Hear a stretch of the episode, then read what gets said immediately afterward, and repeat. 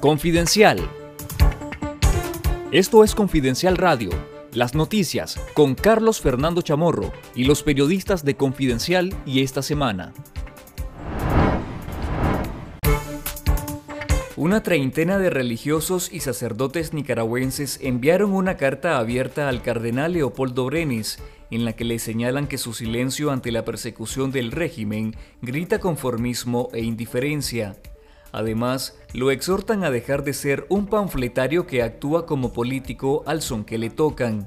La carta, fechada este 13 de diciembre de 2022, fue firmada por religiosas, sacerdotes y religiosos de Nicaragua bajo clandestinidad debido al acoso del régimen.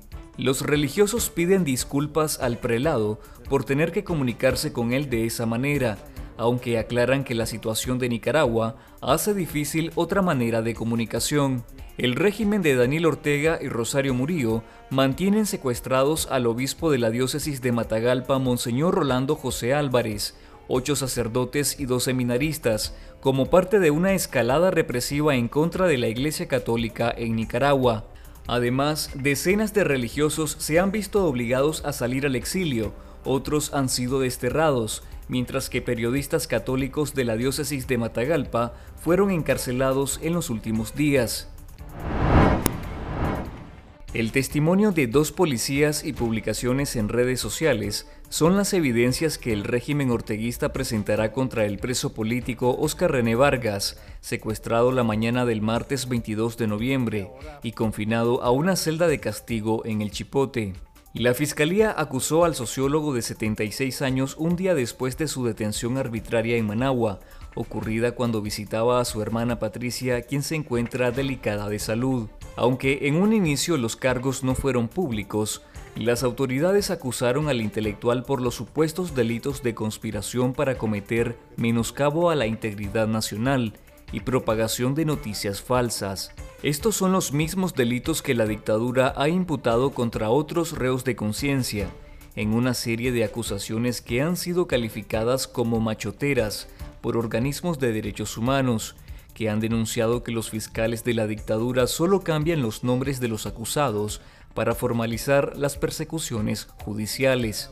Lea la noticia completa en confidencial.digital.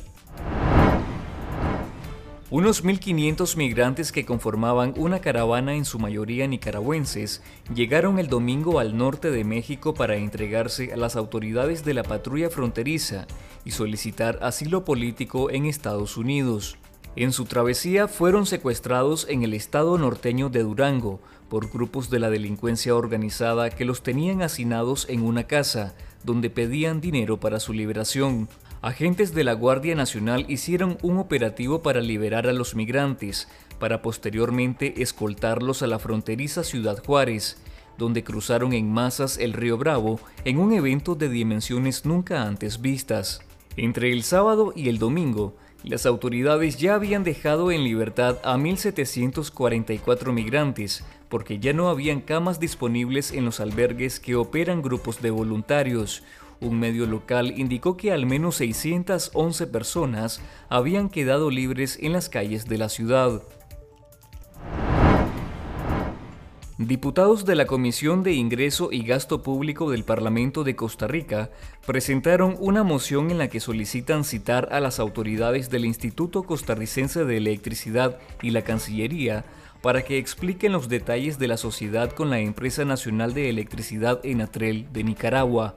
El ICE y Enatrel conformaron en 2015 con el 50% de acciones para cada una la empresa Tecomunica, que opera en Nicaragua con el nombre comercial Teco.